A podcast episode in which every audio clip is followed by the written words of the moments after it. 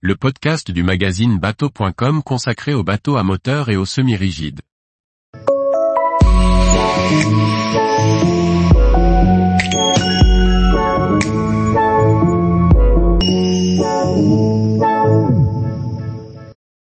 Un semi-rigide à l'hydrogène démontre ses capacités aux Pays-Bas.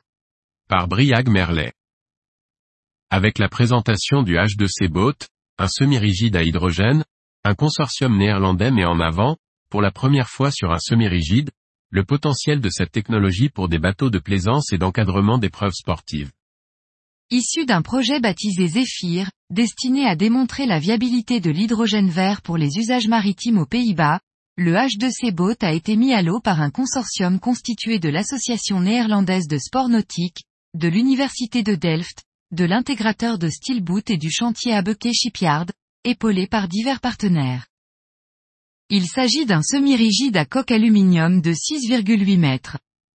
Équipé d'un moteur hors-bord Torquido Deep Blue de 50 kW, le bateau ajoute à un parc batterie lithium de 40 kWh une pile à hydrogène de 51 kWh. Son déplacement en charge est annoncé à 1100 kg.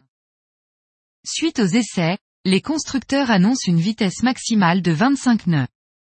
La pile à combustible, qui sert de range extender, allonge l'autonomie et permet au H2C Boat de naviguer 5 heures à une vitesse de croisière autour de 6 nœuds. Si le semi-rigide reste fonctionnel, la place du caisson lié à la pile à hydrogène est néanmoins importante pour un bateau de taille aussi réduite.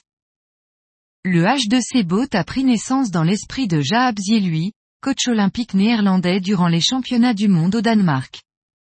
Il identifie alors le potentiel des bateaux d'organisation de course pour l'usage de la motorisation électrique et des piles à hydrogène. Cinq ans plus tard, c'est lors de ces mêmes championnats du monde aux Pays-Bas que le bateau démontre ses capacités, l'autonomie correspondant à cet usage, comme le souligne Marcel Schaap, fondateur de The Steelboot.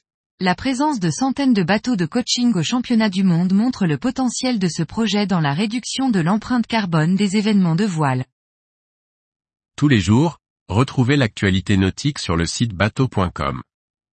Et n'oubliez pas de laisser 5 étoiles sur votre logiciel de podcast.